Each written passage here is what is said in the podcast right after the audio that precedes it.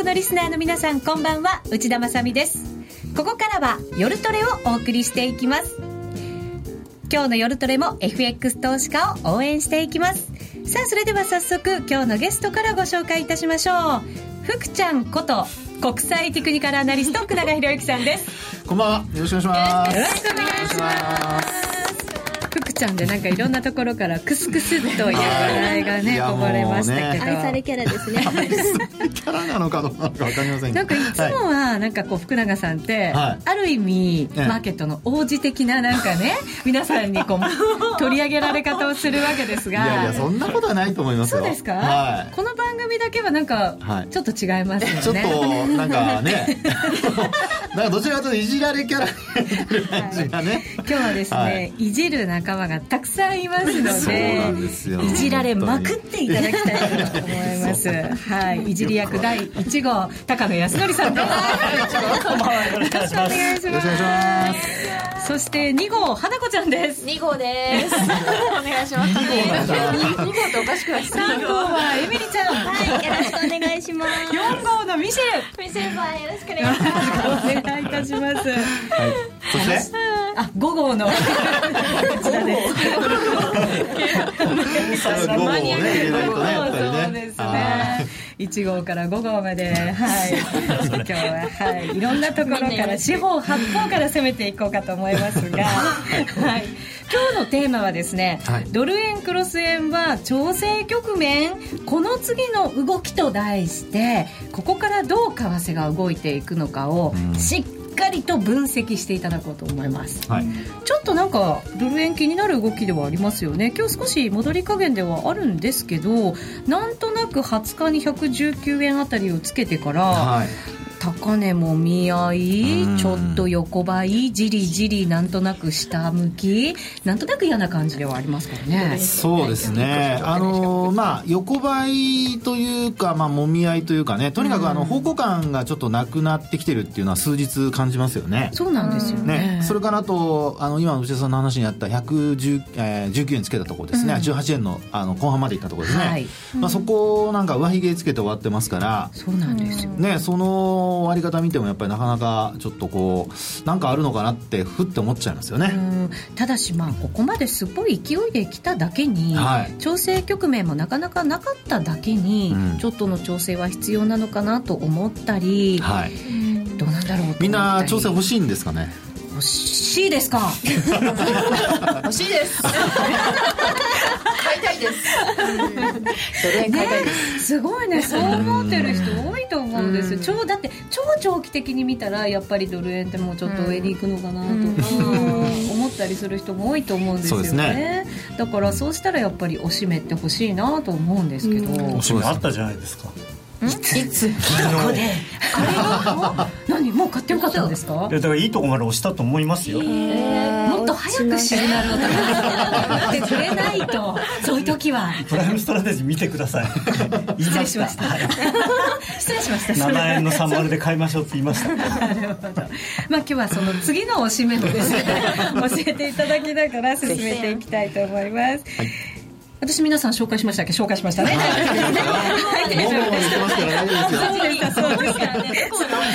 なんですよ。はい、えー、楽しく話をした後は FX をもっと楽しむためのコーナーもあります。ぜひリスナーの皆さんもツイッターそして番組ブログでご意見ご意見そしてご質問などおお寄せいただきたいと思います。それでは今夜も夜トレ進めていきましょう。入るて福永博之さんをゲストにお迎えした今日の夜トレですがタイトルは「ドル円クロス円は調整局面。この次の動きと題してお送りいたします、はい、さあ先ほどもお伝えしましたけれども119円目前まで迫った後に、はい、ちょっとなんとなく上値が重い展開になってきて高野さんは昨日が節目だったんじゃないのと。福永さんはどんなふうに見てますか？私はですね、えー、もうちょっと下があるかなと思ってるんですが。ようやく今日はなんか2人のバトルが見られそうな。いやいやバトルにしないといつもねここ仲良くてちょっとね気持 ち悪いんですよ服装が一緒でまあねちょっとチェックのこのペアだしね。密度っていうんですか？密度ね。密度ほら。そうなんですよ。そう女子とちょっと違うチェックですそうそうそうそう。狭いね。え福永さんはじゃあどんなふうに見てるんですか、いや僕はですね、やっぱりあの119円の手前まで行って一旦落ちてきてますから、あのそれまでのあの上昇っていうのが一本上昇だったんですよね、であとあの、まあ、イベント的なものとか今後のスケジュールなんかもちょっと考えるとですね、ここから本当に、えー、もう一回118円の後半まあ、通り越えてですね、はい、119円に行くにはちょっとやっぱり何かしら材料がちょっと足りないのかなと。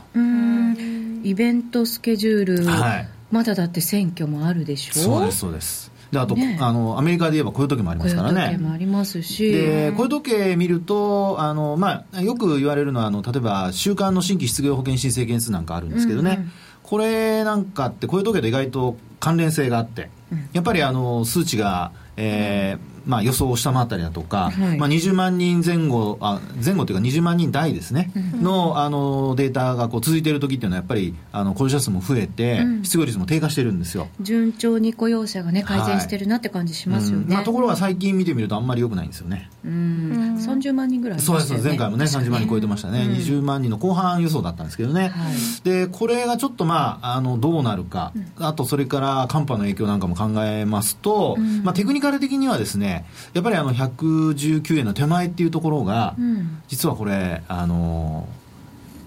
えっ、と2000、うん、えー、2年かな、2002年、はい。まあ、今134円っていう高値をつけたところから、はい、75円までの値幅のですね、うん、えー、まあ、3分の2戻しぐらいのところになるんですかね。あなるほど、はい、結構3分の2戻しって120円じゃないですか？100そうか124円が3分の1、120円です120円の丸3銭とかそのぐらいそうですね。120円ですね、はい、でその手前のところで、うん、あの今ちょっと止まってるって感じですね、はい、ですからあのそこに行くのにまあ行くとしたらもう多分突破する形になると思うので、うんまあ、そう考えるとですね、このままの状態で、えー、横ばいで、あの、まあ、今の状態でいうと、今日は5日線上回ってるんですけど、うん、あの、5日線を下回った状態、昨日になってて、今日も、あの、日中の高値はまだ抜いてないんですよね。そうなんですよね。はい、だから、じわじわ戻ってはいるんだけど、戻りヨーロッパ時間に入っても鈍いかなっていう。ううん、ですね、うん、ですから、そう考えるとですね、やっぱりちょっとどっかで一旦、あの、ドルを売る動きが出てきて、うん、テクニカル的にも、まあ、今日、実はそのお話ししようと思っている、一つののパラボリックなんですけど、はい、これが実は引転してるんですよ。引転というのは分かりますかエミリちゃん？陰の方向に。もうストレートですね。直球きましたね直球。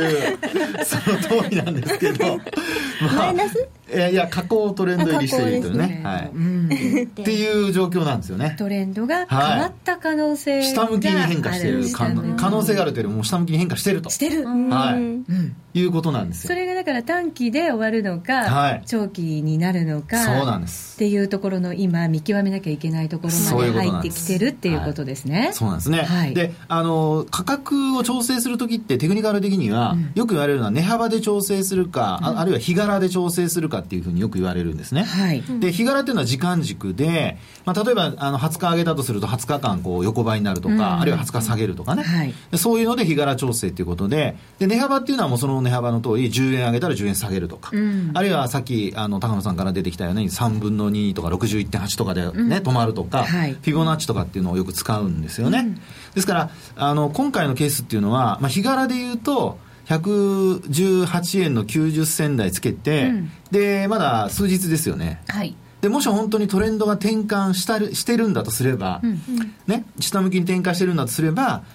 数日で終わるっていうことはちょっとまず考えづらいので、うん、それは上がってきた日にちの長さそうそう長さからすると、うん。はい、もう少し調整があってもおかしくないかなと。で考えるとテクニカル的にはもうちょっとした、まあ、値幅の調整も全然終わってませんからね。値幅もだから今118円、はい、まあ、117円台もありましたけれども、はい、そうですよね。ここからこうガッと上がってきたものに比べたらそうです。少ないですよね。押し目というよりも本当にな、単なるこう揺り戻しというかね、うん、まあ、その程度のあれなので、まあ、あの下落だったので、うん、まあ、短期的にはもちろんいい会話でそこから戻してるんですけど、はい、これであのもしパラボリックに騙しがなくて要点しなければ、うん。まあ、ちょっと、うん、まあ、115、6円ぐらいまで。115、6円まで、はい、はい、落ちる可能性はあるのかなっていうふうに思いますけどね。うん、それぐらいで済むんですね、逆に。そうですよ。そうですよ。そうなんですね。ここまで、はい、あの勢いがすごく強かったのではい、で幅も結構あったじゃないですか。ありました。でもそれぐらい。あの要はですね、うん、トレンドが変わったとすると、ええ、要はあのさっきのおじさんの話にあったように中長期のトレンドまで変わったとするとね、はい、もっと落ちるっていうことになるんですけど、うん、中長期の円安っていう流れが変わってなければ、うん、やっぱりおしめっていうのはあのこれまで上昇してきた値幅全部あのえー、吐き出すってことはないんですよ、うん、だからそういう時には必ず3分の1で止まったりだとか、うん、あるいは、まあえー、半分まで落ちて止まったりだとか、うん、その辺で止まるのがいわゆるその上昇トレンドが続いているっていう流れになるんですね。この辺は高野さんも異論はないいやというかあの、反転したと思ってないんであのだってトトレンドラインも切れてないですから全然あの短期はね、非常非常に短期の。11月入ってからのトレンドライン切れてないので、あので昨日ちょうどそのトレンドライン付近まで行って戻ってきてますから、はい、で高値からのこういうレジスタンスラインも抜けてるんで、うんうん、まああの普通にただただ上昇が続いてるだけと。なるほど、はい、でちょっとスピード調整ですね。早すぎたんであのちょっとだけ、うん、まあちょっとってまあでも1円50銭下がりましたからね。割とこれ高野さんが今トレンドライン引いてくれたから、はい、ユーストリームの画面に映ってますけれども、確かに三角の持ち合いしっかり上抜けて、でそのラインをまだ下回ってないんですね。そうですね、まあ、もちろんその調整する可能性はあります。あの、っていうのは アメリカの長期金利がすごく下がっちゃってるんで、はい、あの本来であればドルが下がってもおかしくないんですよね、うん、ただあの今までそのアメリカの長期金利が頭を押さえてたので昨日突如またそのまあこれまでもずっと意識されてたんですけれども、うん、原油がとんでもないことになったんで、うん、あの原油の原油安っていうのはドル高の要因なんですよね。はい、あのですから、まあ、そういう意味ではこの原油がまあまた70ドル台に乗ってきて、うん、あの反転するような動きになればまた別ですけれども。あのこのまま60ドル台でうろうろしてるとですねドル高続くでしょうし、あとこれ実は面白いなと思うんですけれども追加緩和日本の追加緩和の話にも結びついてくるんですよねこの原油安っていうのは。そうなんですか、はいあの原油が円建てでまあえっと、今年の6月にまあ105ドル付近でずっと原油って動いてたんですけれども、うん、それが今その68ドルとかですね、うん、ぐらいになっていて、はい、まあ、約35%大暴落をしてるわけですよね、でその間ドル円って102円から118円まで上がってて16%ぐらい上がってるんですけれども、うん、ただ円建てで見ても原油相場って24%ぐらい下がってるんですよ、うん、であの、まあ、これは某あの大手米銀の試算によるとですねあの円建てで原油価格が10%下落すると、えー、CPI 日本の CPI が、まあ、これ少し時差があるんですけれども8か月後ぐらいに約0.41%ぐらい低下するっていう計算が出てて、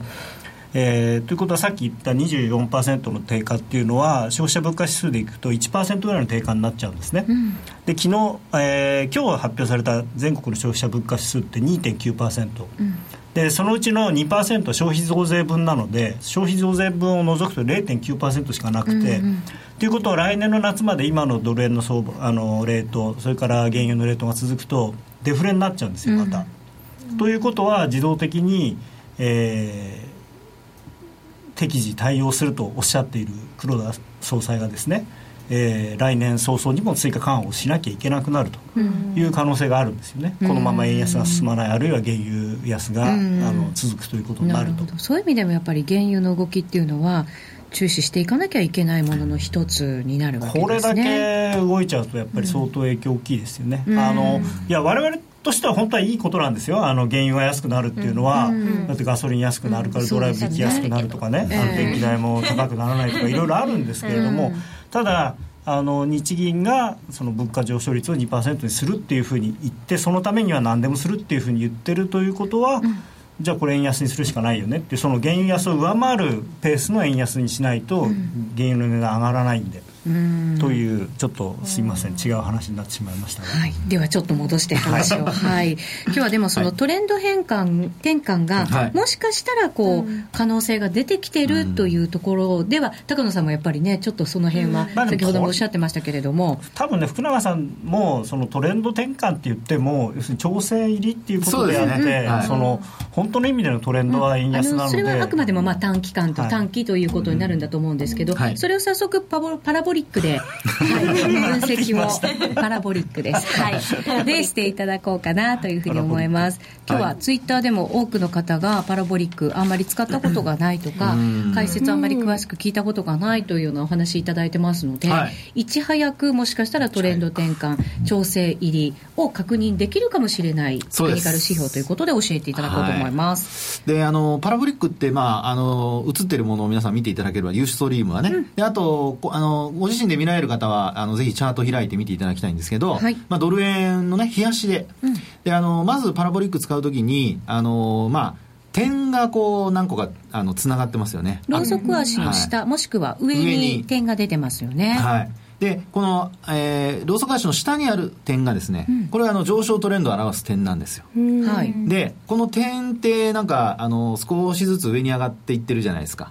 ローソク足と一緒に上がってますよね。ローソク足だんだんだんだん近づいて近づいてきてますよね。はい、でこれあのちょっと詳しい話をすると加速因数っていうのがあってですね。うん、加速因数？加速因数っていうのがあって、そのまあ因数をいくらにするかによってまあ形は違ってくるんですけど、なるほど。大体使ってるのは0.02っていうのを使ってることが多いですね。はい。まあもしあの設定するのがあれば、自分でそうやってやってみていただければいいですけど、それが少なくしたり多くしたりするとどういうふうに近づき方が緩緩やかに近づいたり早くたり。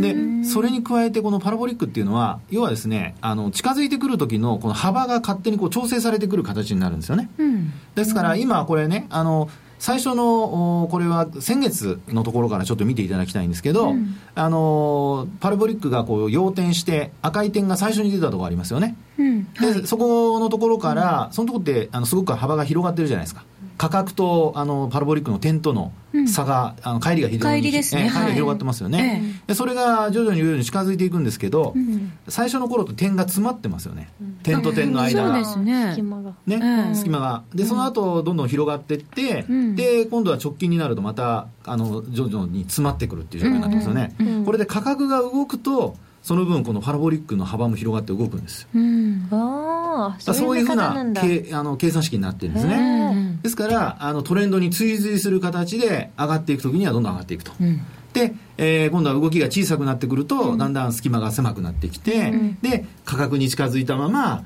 徐々に動かなくなるので、うん、そうするとちょっと動いた時にですねあこれ反転したんだなっていうのがこう見見えてくるという形なんですよね、でそういうふうにして見ていただくと今ちょうど見てください。一番右端のとこ見ると、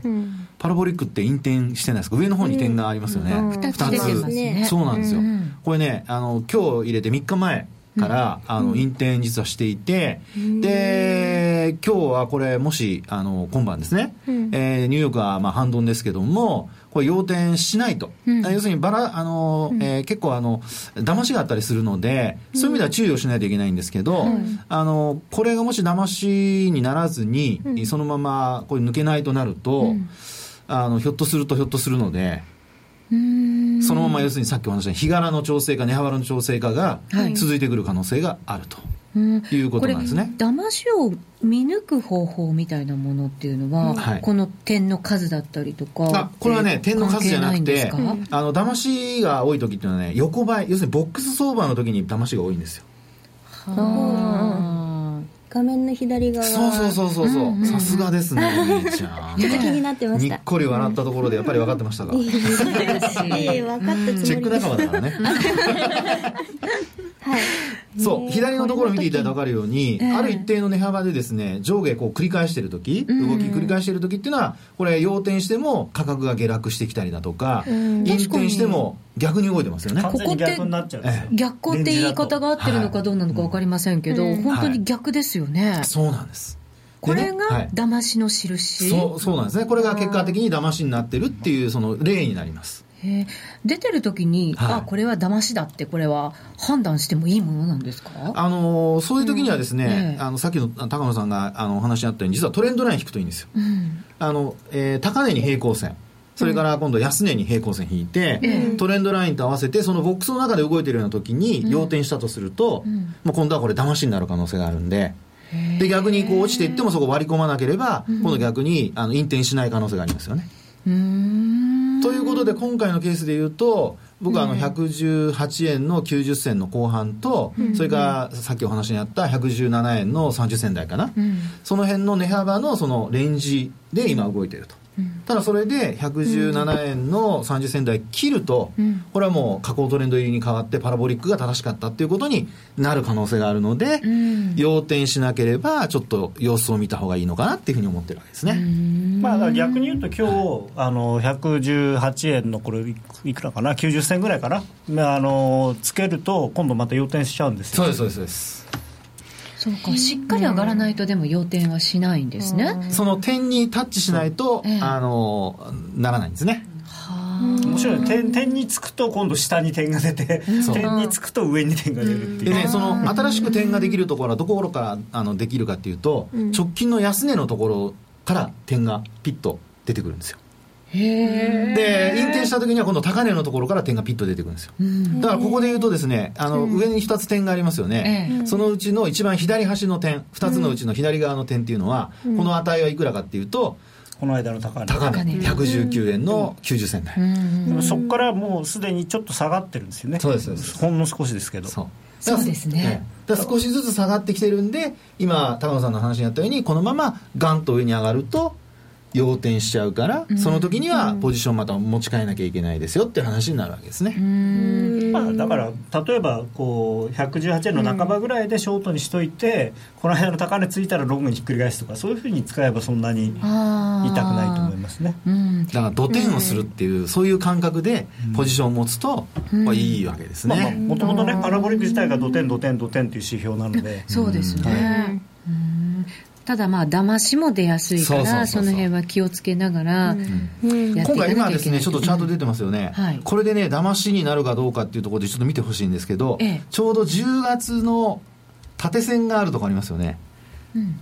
あこれ僕のところだけかな。大丈夫ですね。皆さん出てますよね、はい、ね。でそこのですねちょうど陰線と重なってる線ですね、はい、重なってる縦線のところ、はい、チャートの線、はい、はい、でこの次のところで引転してるんですけど、はいしてますね、はい、してますよね、ええ、でその引転した翌営業日にまたよあの陽線が立ってるじゃないですか。ちょっと大きめの陽線うん立ってますけど。でその時にですね、え、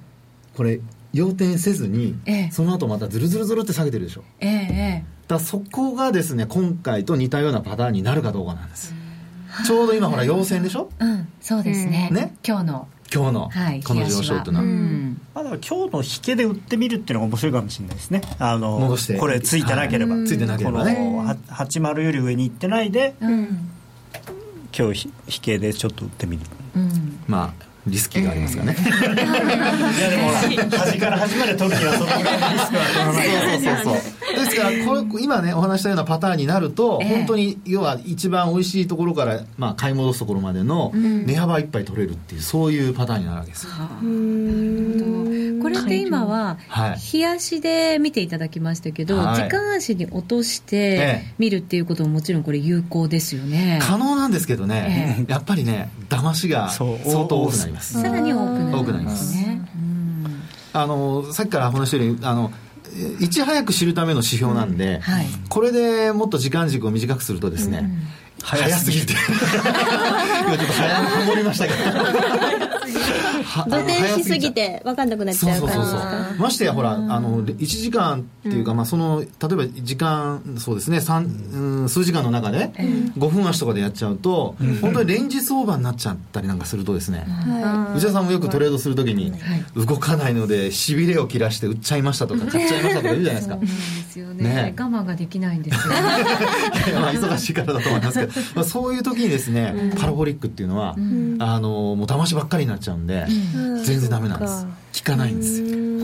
まあ、だから本当にあのこのギリギリのところあの要点するのか引転するのかっていうその瀬戸際のところであのポジションを持ってで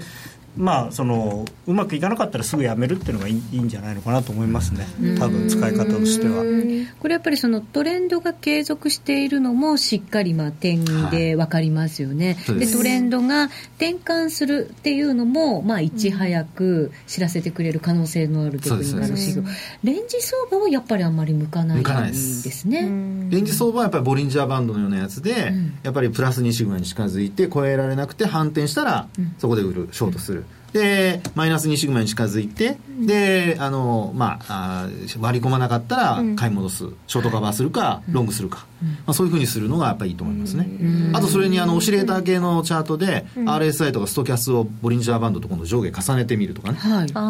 これは結構使いやすいですよ。レンジ相場の時にはすごくあの売買タイミングきっちり教えてくれるんで。なるほど。パラボリックとこう組み合わせるとして一番相性がいいものっていうのはそういう RSI とかそういうものなんですか、パラボリックとですね、組み合わせてみるのだと、やっぱり僕は RSI とかストキャスだとかですかね、あのそれとあともう一つはモメンタムっていうのを使ったりしますね、はい、モメンタム。モメンタム。っていうのはあの、えーと、価格の上昇とか下落の勢いを教えてくれる指標なんですけどね、ええ、要はあのパラボリックっていうのはその転換したっていうことを教えてくれるんですけど、うん、あの転換してもほら勢いがある時とない時あるじゃないですか、うん、でパラボリックにあのモメンタムを加えると、うん、モメンタムっていうのはその上昇とか下落の勢いまで教えてくれるので、勢いよくモメンタムがわっと上がり始めたら、もうそれこそさっきの話じゃないですけども土転して、もうポジションすぐに切り替えないとダメなんですよ。そういう時にあのショートしたのをずっと持ってたりすると、踏み上げられるというかね。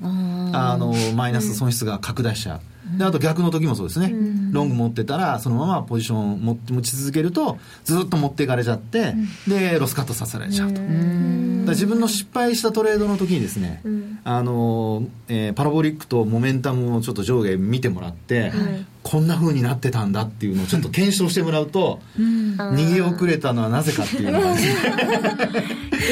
くわかると思います確かに、モメンタムないですね今ねあんまり。そうなんですよ。あのでしょ？今の あの話は非常にですね、はい、あの簡単に説明をするとですねこの何かと何かこの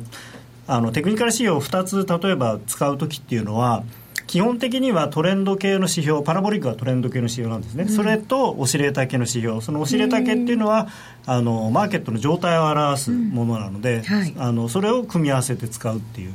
うん、あのだからなんていうのかな甘いものと辛いものをこううまく使う、辛いものばっかりだと辛すぎちゃう。甘いものばっかりだと甘すぎちゃうっていう。ポテトチップスにチョコレートをつけて食べる。そうそうそうそう。美味しい。でも食べ過ぎ注意。ってそうかそうですねそうい。うのもありますねはい。えっとパラボリックでい。ち早くこれ多分トレンドの転換を知って、はい、他ので確信を深めればいいんだなというのそうですね、そういうふうにあの自分の得意なチャートとね、えー、あの一緒に合わせてみていただくといいと思いますね。デイトレには使えないかなっていう。そうですね。デイトレはねやっぱりそのまあ、えー、トレンド転換してから自分が行動するまでに時間がかかるんですよね、うん、でなおかつさっきお話したようにもう持ち合いとかもみ合いの時にはダメなので、うん、これはやっぱりある程度値幅を取りたい人向けですね、うん、えー、長期で。はい。中長期で。はい先生。はい、あのエントリーはあの、エントリーは あのトレンドの転換の序盤を教えてくれると思うんですが、はいはい、エグジットはどうやって判断するんですか？大事なところ尻尾を取りたい。んですすごい。頭は取れそうなんですよこれで。尻尾をきれいに、確かにね、失敗したらすぐに出るっていうこともできそうだけど、はい、うん、それはですねやっぱりあのさっきの話まだ繰り返しには実になっちゃうんですけど、うん、やっぱオシレーター系のチャートと組み合わせるっていうのはやっぱポイントでしょうね、うん、要するにあの要はですねえー、トレンドが続いているかどうかって言ってもあのトレンド転換してからだとやっぱりロスになっちゃうじゃないですか、はい、でお尻だけのチャートっていうのはどうしてもやっぱり頂点ピークを探すチャートになるわけですよね。うそうすると、あのトレンド転換しそうだなって、まあ今みたいな時にですね、あの、えー、引転するかどうかの手前のところで、売りシグナルが出てたら、一旦やっぱり手放すっていうふうにすると、うまくワークすると思います、はい、でその後の動きはまたその後の動きを見ながら入っていく、っていうふうにするといいと思いますね。はい、ツイッターに質問もいただいておりますので、CM 挟んで伺っていきます。はい。聞き手の心に語りかける説得力のあるナレーションを学ぶ。響きの良い美しい日本語で話せば思いは自然に伝わります。言葉の素晴らしさにさらに磨きをかけてプロのナレーターにチャレンジしてみませんか？ラジオ日経 CM 番組ナレーターカレッジではただいま12月生を募集中。スタジオでの無料体験レッスンにぜひ一度ご参加ください。お問い合わせはナレーターカレッジをインターネットで検索。ホームページからどうぞ。気になるレースが今すぐ聞ける。ラジオ日経のレース実況をナビダイヤルでお届けします。開催日のレースはライブで3ヶ月前までのレースは録音でいつでも聞けます。電話番号は0570-008460 0570-008460 0570を走ろうと覚えてください。情報量無料かかるのは通話料のみ。ガイダンスに従ってご利用ください。さあ今日は福永博之さんをゲストにお迎えしましてドル円クロス円は調整局面この次の動きと題してお送りしています。質問がですねさっき入ってきていましたので福永さんにお答えいただきましょう、はい、パラボリックと MacD のゴールデンクロスデッドクロスの発生時期よく似ているのですが何か関係があるんですか？という質問です。そうですね。あのえー、例えば MacD の、ね、ゴールデンクロス、デッドクロスって言っても、まああのまあ、正確にはゴールデンクロス、デッドクロスって言わないんですけど、まあ、クロスですね、うん、でそのクロスっていうのは、あの要はその移動平均線っていうものを使ってるわけですけど、うん、あのこれもですねいち早く移動平均線のトレンド転換を知るために平滑移動平均線というのを使ってるんですよ、うん、MacD は、はい、なので単純な移動平均線とちょっと違うんですね、うん、ですからその早く、あのまあ、シグナルを出すっていうところで言うと、うん、実はその MacD もそういう意味では移動平均線のゴールデンクロス、デッドクロスよりも早く出るんです。で、さらに、はい、さっきもお話したように、パラボリックも5日移動平均線とかが、まあ、例えば25日線とデッドクロスするとか、うん、あるいは、あの、為替で言うと5日と20日がね、あのデッドクロスするとか、うん、それよりも早くトレンド転換するので、うん、まあ、そういう意味では移動平均線よりも早く教えてくれるっていうところでいうと共通なわけです、まあ、あのコンセプトが同じものなので、うん、結果が似たような結果が出てるとだから両方ともよくできましたって感じですかね。なんか今日よく高野さんにまとめまとめられちゃいますけどね。ありがたいことでございますよ。ですね。えっ、とレンジを抜けたなっていう時のその気づくのに使い方も、はい、そういう使い方もできそうな気がするけどどうだろうかというそうですね。レンジ抜けっていうのももちろん使えますよね。で、あのパラボリック使った時にですね、あのよくあるパターンでこうトレンドが発生しているかどうかを確認するのに、はい、いいパターンは。あの先ほども見ていただいたようにあのパラボリックとローソク足の位置が、帰りが広がってる時っていうのは意外とそのトレンドが発生してる可能性が高いんですよ。はいはい騙しも少なくなるので、うん、まあ、そういう意味ではですね大きくこう最初に転換した時大きく離れるっていうような状況になった時にはそれはまあやっぱあのいわゆるその、えー、押し目を買うっていうような、うん、そういうトレードをした方が値幅が取れるってことになると思います。はい。あとはその騙しが結構出る、はい、はい、ということなんですけど週足とかで使えばいいんですか？いや週足だと今度逆に遅すぎますね。あ遅すぎちゃうんですね、はい、というのはさっきも話したように帰りが広がるケースが出てくると、えー、その分あのなんですかねえー、高値掴みしちゃったりだとか、うん、でトレンドを転換しているところまで見てしまうと、うん、すごくロスになっちゃうんですよね、うん、ですからやっぱり今あのさっきも話した加速因数をいじれば別ですけどまあ、そこまで皆さんする必要ないので、うん、基本的には冷やしベースで使うのがいいと思います。はい。えー、えー、福永さんの MacD の解説はエミリンがかなり参考に取り入れていましたね。ということなんですが、はい、エミリちゃん今日のパラボリックは？そうですね。パラボリックも取り入れていきたいと思ってるんですけど。でも中長期なんですよね。まあ冷やしでね冷やしで。使うのがいいですね、うん、うん、なんかそのちょっと様子を見ないと、はい。いけない感じじゃないですか。あのトレンド転換してしまった後は、はい、例えばどこでエントリーしても同じなんですよ変な話、はい、要するに下降トレンドになってる時にショートで入れば、はい、まあ儲かるっていうふうに考えてもらえば、うん、実はトレンド転換してる中で、うん、トレンドが変わってさえなければ、うん、ショートだけしとけばいいって話なわけですよ。安全に。まあ安全にというか、ショートポジションを持ち続ければいいと。ああ、持ち続ければ、はい、その、こう、土転した時に1個出た。はいはい、1個出た。2個出た。あ、まあ今もそうですけど、その時も、なんか、はい、まあ変わるかもしれないし、うん、ちょっとなんか、こう引っ掛けかもしれないし、どうしそういう時はですね、やっぱりあの、さっきの高野さんの話に戻っちゃいますけど、うん、あの、上昇して、あの、まあ、例えば今、引転してるとして、要点するまで、要点しなければ、もうそこでショートする。ショート。いわゆる戻り売りっていうやつかな。はい。1個。1個でも。1個でも。1個でも。大体つきます。引転したかもしれないものが。即そこで入るっていう。それで構いません。いいと思います。意外と単純でいい。だからそれであのトレンドが転換しちゃったらもうすぐに切ればいいわけだから。ロスカットすればいいわけだからもう転換しちゃったらすぐにもう入っちゃえばいいんです。それ要するに冷やしだったら1日置いてね翌日に入るっていうことになりますよねなるほど、意外に単純に使えそうそうなんですよ、うん、だから頭はすぐに切り替えて、あのまあこれ陰転だと思えばいいわけです、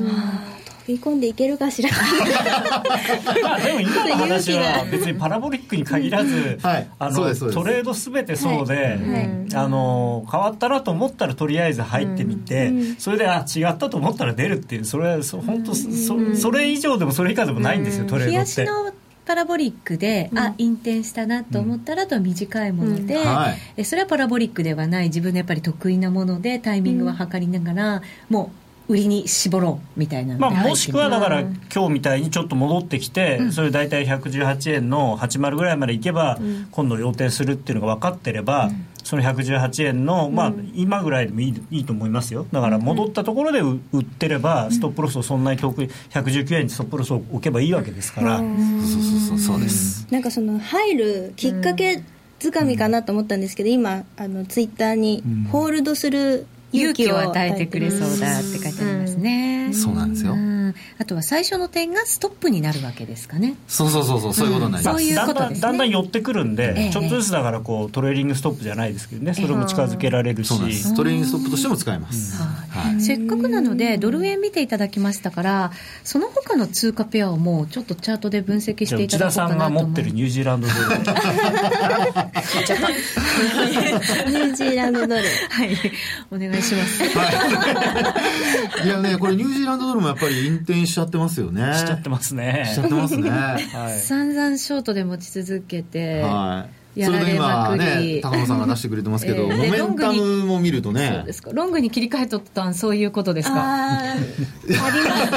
すね。往々にしてあるパターンじゃないのかねちょっと傷ついてあんまり入れない。でもこれも今もみ合いに入ってますから、あの、まあ僕だったら一回スクエアにしてもみ合いを抜けた方についてきますけどねうん、ああそうですね、うん、そういう考え方もできますね、うん、要するに、あの今が短期の調整だと考えれば、どっちかに抜けた方についていけば、っていうのも考えられます、だからあの、本当にその今の円安の動きが一旦調整入りするんであればあのこの34日前の安値抜けて下がっていくでしょうし、うん、で逆にこれが本当の小休止なんであれば高値を抜けていくはずですから、うん、でそれが勝負ついてからで別に遅くないと思うんですよね。今しかも休暇シーズンなんで、うん、あのマーケットあんまり基本的にはそんなにあの新しい相場がこう生まれてくるというタイミングではないですから時期的に、まあね、ただまあ商いが薄くなる時期なので、動きやすい時期とも言われたりもしますけど、ね、まあ、ただそれそれは何かがあればなんですよ、うん、何もなければやっぱり基本は動かないと思った方が、はい、なるほど、まあ、昨日みたいにね、はい、そういうちょっと特殊なことがあればまた別ですけれども、ええ、その他じゃあユーロドルとか見ていただきましょうか。今どんな感じユーロドルはなんか結構ね、ええ。うん。どんななんですか？どんななんですか？こんななって。ね上下 結構行ったり来たりですよね。まあ、ただやっぱりあの過去トレンドが続いてる間っていうのはずっとやっぱりあのショートポジション持ってた方が、皆さん儲かったでしょっていう流れになってますよね。ユー。ロドルですよね。うん本当そうです。ユーロドルは高野さんがずっとユーロショートだって言ってた頃はずっと、えー、今でも今でも1.2 1.2はいくだろう年内ってことはやっぱりパラボリックショートじゃないですか。パラボリックショート。なるほど。これは今は下落トレンドになるわけですね、はい、そうです。下降トレンドになってる、ね、であとモメンタムと合わせてみるって話しましたけど、ええ、これやっぱモメンタムがゼロラインっていうのはこれがあの上昇と下落の勢いの境目なんですよ、うん。で下に抜け下に抜けてゼロぬ、う。ん、下抜けちゃうと今度下の下降トレンドのあのエネルギーが強いってことになるので、はい、その場合にはやっぱりもっと下がる可能性が出てくる、うん、っていうふうに見てもらうといいです、はい、はい、その他見てもらいたい通貨がある方手を挙げて5ドル。5ドル、うん、5ドルはお願いします。5ドル。ドル。5ドルドル。そう。か。花子ちゃん今その辺をやってるんですね。バレちゃいました。これはもみ合いもみ合い。ですかまあでも一応売りは売りですよね。そうですね。であとあのモメンタムはゼロ割り込んでますしね。であとはパラボリックとの乖離が広がってますよね、うん、で安値も直近来てきてますよね、うん、で考えるとやっぱりこれはショートっぽいですよね。値動きとしてはドル絡みだとやっぱりドルが強いんですね。ね強いですね、うん、ですからここで例えばあのパラボリックが要点するかどうかっていうところでこれするの大変ですよ。ね今は大変ですよね、でその手前のところでもしモメンタムがゼロを超えるとかね、はい、そういうふうになってくるとあそろそろもし今ショートしてるんだとしたら、買い戻した方がいいかなっていうショートカバーした方がいいかなっていうふうに考える、まあ、そういうふうにあの、まあ、僕なんかはモメンタムと一緒に合わせてみるようにしてますね。なるほど、はい、今日は福永さんには番組すべていていただいてまた延長戦にも加わってい。ただきますので、はい、引き続き分析をいただこうと思います。えそれではここでお知らせです。ドル円が大きく動き始めた今だからこそ、選べるミラートレーダーで FX トレードにチャレンジしてみませんか？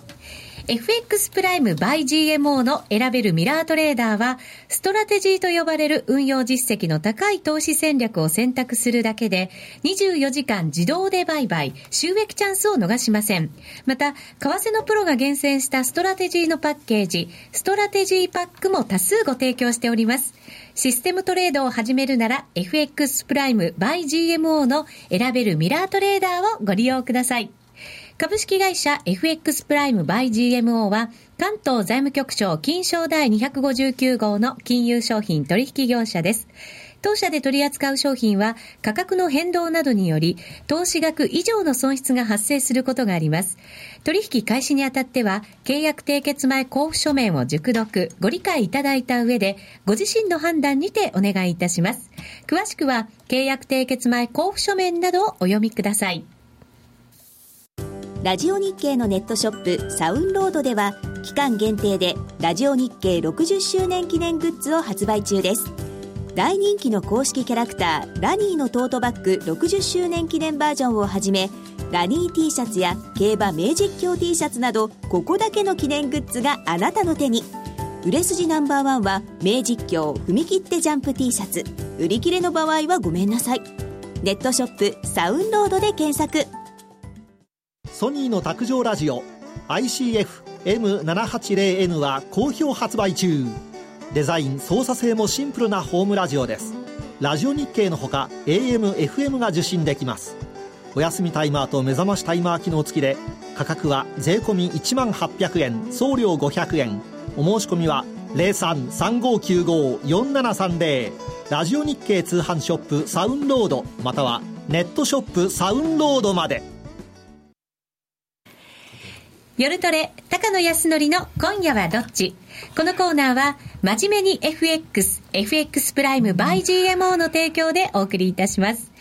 ここからは FX 取引を真面目に、そしてもっと楽しむためのコーナーです。それでは高野さん、中心によろしくお願いいたします。はい、ますまずは来週のスケジュールから伺いますが、どのあたりがポイントになってきますか？アメリカの雇用統計というやつが、なんか最近雇用統計多いねって言ってたんですけど、数が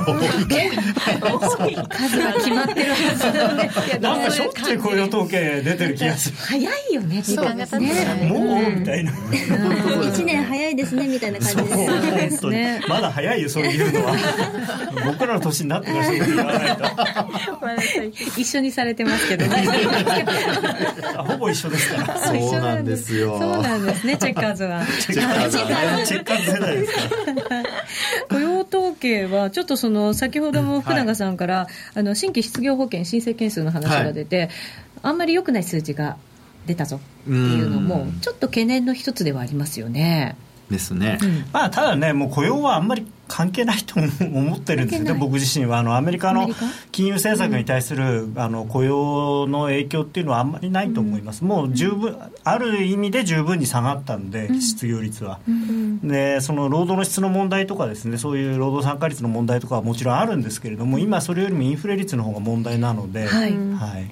インフレ率に注目が移っていくと。そうですね、うん、もうもう移ってるんだと思います多分、うん、インフレ率もちょっとアメリカも心配じゃないですか？ただ、まあ、昨日の PC コアデフレーターが予想よりもちょっと上振れたので、えー、まあまあアメリカは今一番まともまし？うん、あのでもましっていう程度なんですね。まあまあそうですね、うん、あのやっぱりヨーロッパとか日本とか、まあ、日本が一番危機的状況になってますけどねまたインフレっていう意味では、うん、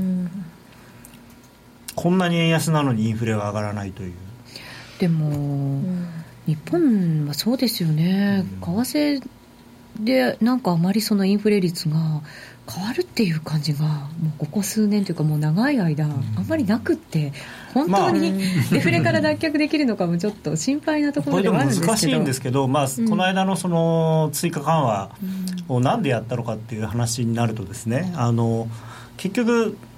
CPI の目標って前年比なんですよ。はい、で、前年から前例えば前年の同期のあの平均のドル円と今年の同期同じ期のドル円の平均とかの推移を見るとすごいぐわーっと上がってたのが急にその値幅が下がってたんですよね、うん、なのでもう一回こうガンってやらないと、円安効果によるそのインフレ率の上昇っていうのが止まってしまうという危機感が多分あったんだと思うんですよね黒田さんは。ところがあのーこの伏兵としてその原油の下げっていうの。はあの基本的にはやっぱりその原油が高止まりしてくれてないとそのせっかく円安にしてもさっき言ったみたいにインフレ率が上がらなくなってしまうので、まあ、もちろんそれがいいのかどうかちょっとまた全然別の問題ですけれどもね。インフレ率さえ高くすれば日本のその今の経済の問題がすべて解決するのかって言われるとどうかなっていうのはあるんですけどね。高いからとかでこうデフレ脱却とはやっぱりなかなか言えないような感じもする、ね。うん、まあ、でも原油高くなってほしいんですよね。黒田さん的にはね。だから、確かにまあそうですね、あのこの間っていうかずっと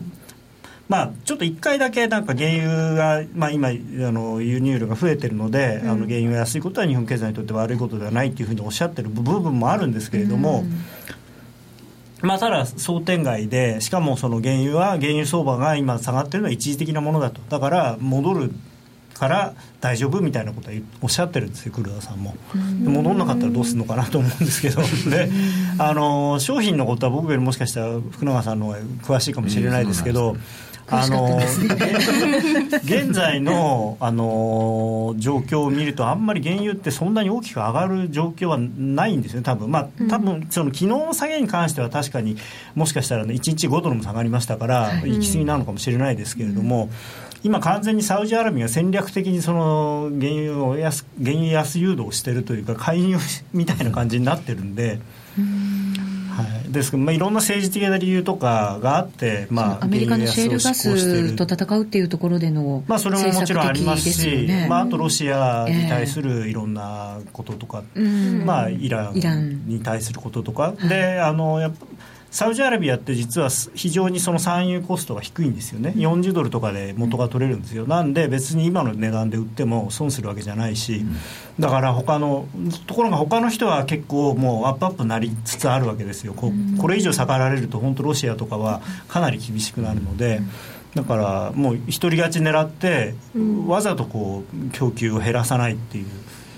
まあ、ただ、アメリカが今、大寒波が来てるんで、これでもしかしてそのすごく ヒーティングオイルの需要とかが実需がガーッと出てくるともしかしたら、まあ、あの反発するかもしれないんですけどね。可能性はね、うん、ただみんなさすがに70ドル割れまで来ると思ってなかったんで多分マーケット的にもあんまりショートになってないと思うんですよ。うんだから、あのー、これはちょっとすごいけみ皆さん計算違いだったんですよね。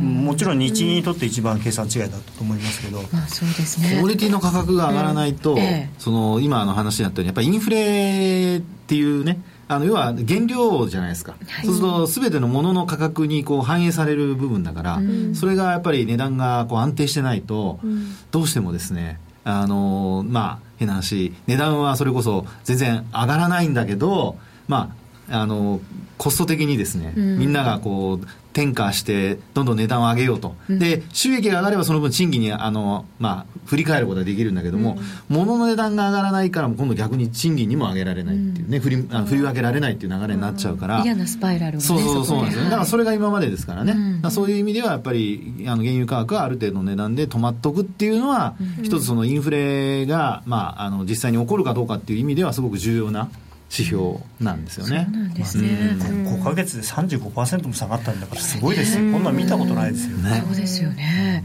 ちょっとやっぱりこの辺はちょっと動きをじっくりと見ていかなきゃいけないところ、はい、原油高イコールドル高にもなるというふうにね高野さんも。原油安がドル高原油安でね、はい、原油安がドル高になるただ、はい、あの逆に円安がこれで進む可能性もあるんですよね。で、うん、っていうのはその、うん黒田さんはとにかくあの物価上昇率を2%にするためにあの何でもやるっておっしゃってるので、うん、ということは原油が下がったらその分さらにそれを上回るペースでの円安を演出しなきゃいけないので、うん、あのそのためには金融緩和ということで、うん、何を一体やるんだろうとこれ以上買う 買う国債ももうないんですけどね。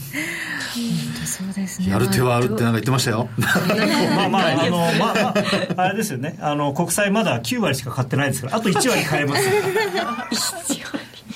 1割崩れば いやっていうかでもそうすると今度ね生命保険会社とか困るんですよね。だって買うものなくなっちゃうんです。そうですね。国債って決済に使われてるんで、決済って現物で決済するんですよ。決済にも使うしそうやって担保にも使うし。国債がないとね困るんですところがそれを全部日銀が。持ってっちゃう。だからマイナス金利とかで買ったりっていうのはそのためなんですよ。金利を払ってでも現物が欲しいから。今日今日だって2年債までマイナス金利でしたからねひどいですひどいっていうかもう異常事態まあ、あのドイツなんてもうずっとマイナス金利ですけどね。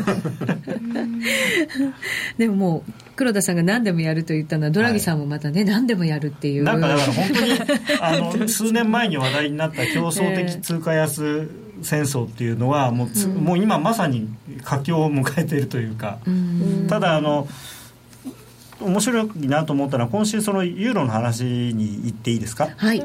あのあれ今日の数字どうだったんだろう？あの昨日の数字はスペインのあの EU 基準消費者物価指数とかドイツとか両方ともやっぱりあんまり良くなかったというかディスインフレ再燃っていう雰囲気になってたんですね。はい、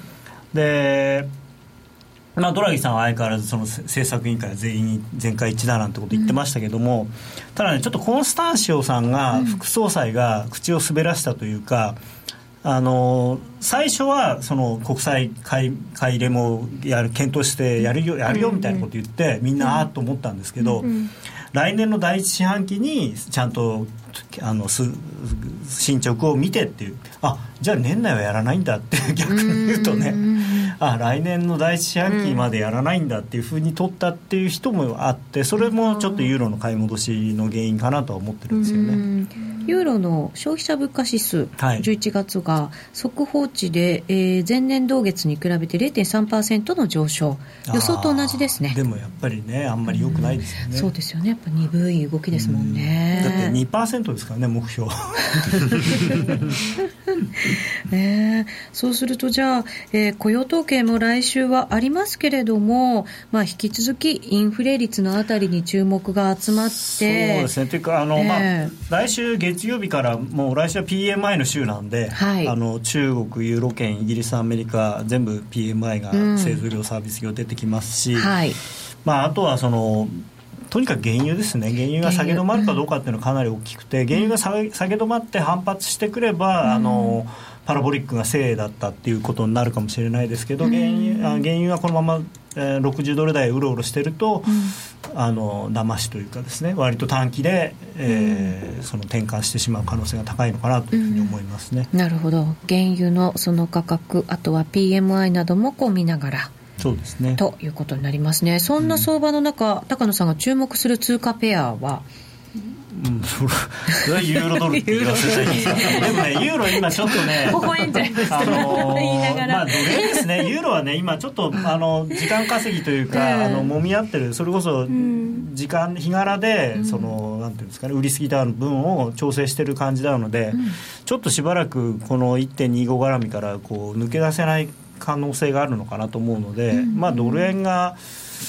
来週120円つくかどうかっていうのは僕はすごく注目だと思いますね、うん、あ高野さん、本当に強気で見てますね。そうですね。あの頼りがないのがいい知らせというかね、まあ、ドル円の上昇にとっては。だからドル円の上昇を阻むような何かがなければ、えー、まあ、あの上がっていくのかなと思ってます。でただ本当にもう休暇ホリデーシーズンなんですよね。アメリカ人はあの感謝祭になるともうクリスマスのことしか頭にないんで。もうすごいにぎわいですよね。あのお買い物が。まあ本来はね 本来はねところが今アメリカあれですからあの本土50%が雪に覆われてるので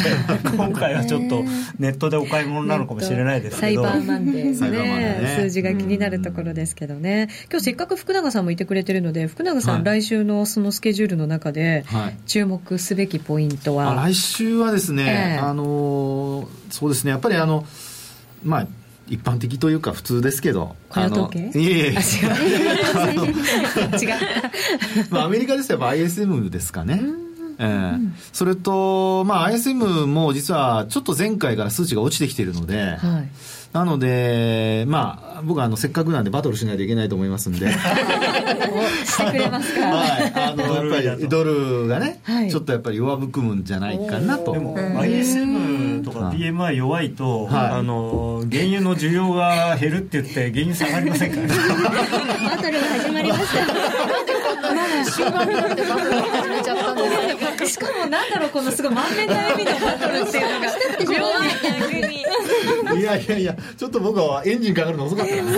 すごい遅いかもしれないですけど、延長戦もあるので、ね、はい、この後もバトルっていただこうかなと思うんですけど、高野さん、なんですか、その ISM とか悪いとなるとという、今ちょっと言いかけましたけど、まあ、そうすると、当然、原油の需要が減るということになるので、はい、そうすると原油価格が上がらない、下がる、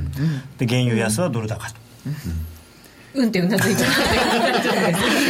うそういう見方もある。そうそう両両方の見方がだからあのただマーケットはどっちに行きたいからですよね、そのマーケットが上がりたがってるドルを買いたいんだったらそういうふうに取るし、ドルを買いたいもうお腹いっぱい買っちゃってるんだとすればアメリカの景気よくないからドル売ろうっていうふうになるし、で極端に悪いと、まあ、要はそっちの方に傾いちゃうんで、要するに今の話で言うと、まあ、要はどっちもどっちっていうような時にどっちを取るかですよ。だから分かったよな分かんない。煙に巻かれた感じが、はい、しますがじゃあ最後に高野さんにビシッと決めていただきましょう。高野さん、今夜はどっち？ドル円買い。そうなんだ言ってみるいやいや。いやだから僕はトレンドラインを重視している人なので、まだあの4時間足のトレンドライン上にいるので、はい、あの買い継続としかもあの上からのレジスタンスラインは抜けてますから。はい。わ、はい、かりました、うん、高野康則の「今夜はどっち?」このコーナーは「真面目に FXFX プライム by GMO」の提供でお送りしましたさてそろそろ番組も しっとり終わりの時を迎えようしっとりしてましたそんな気分に、ね、なってきました急にしっとりし始めて曲って重要だなと思いましたけど。この後お二人はユーストリームでバトルってくれるんですか？いやバトルあれがないんですよね材料がうんまあそうですね。まあでもあのちょっとね戦わせるっていうね、はい、リスナーの方に確かに、そうです、ね、仲良くバトりますか。すごい笑顔ですね面白いなと思います。どっちがどうでどっちが出るか怖い。本当ですね。そんな意味も込めてユーストリームで引き続きお楽しみいただけると嬉しいです。さてそろそろラジオの前の皆さんとはお別れのお時間となりました。皆さんには良い週末をお過ごしいただきたいなと思いますが今日はなかなか相場ってどうなんでしょうね。動かなかったりします？いやもうだって今日債券も株も短縮取引ですから、えー、で多分今日この金曜日感謝祭の翌日の金曜日に会社に来てるのは、うん、あの新入社員か、えー、今年度儲かってなくてクビになりそうなってだけです。はい、引き続きユーストリームをご覧ください。それではラジオの前の皆さんとはお別れです。皆さん良い週末を。さようなら。さようなら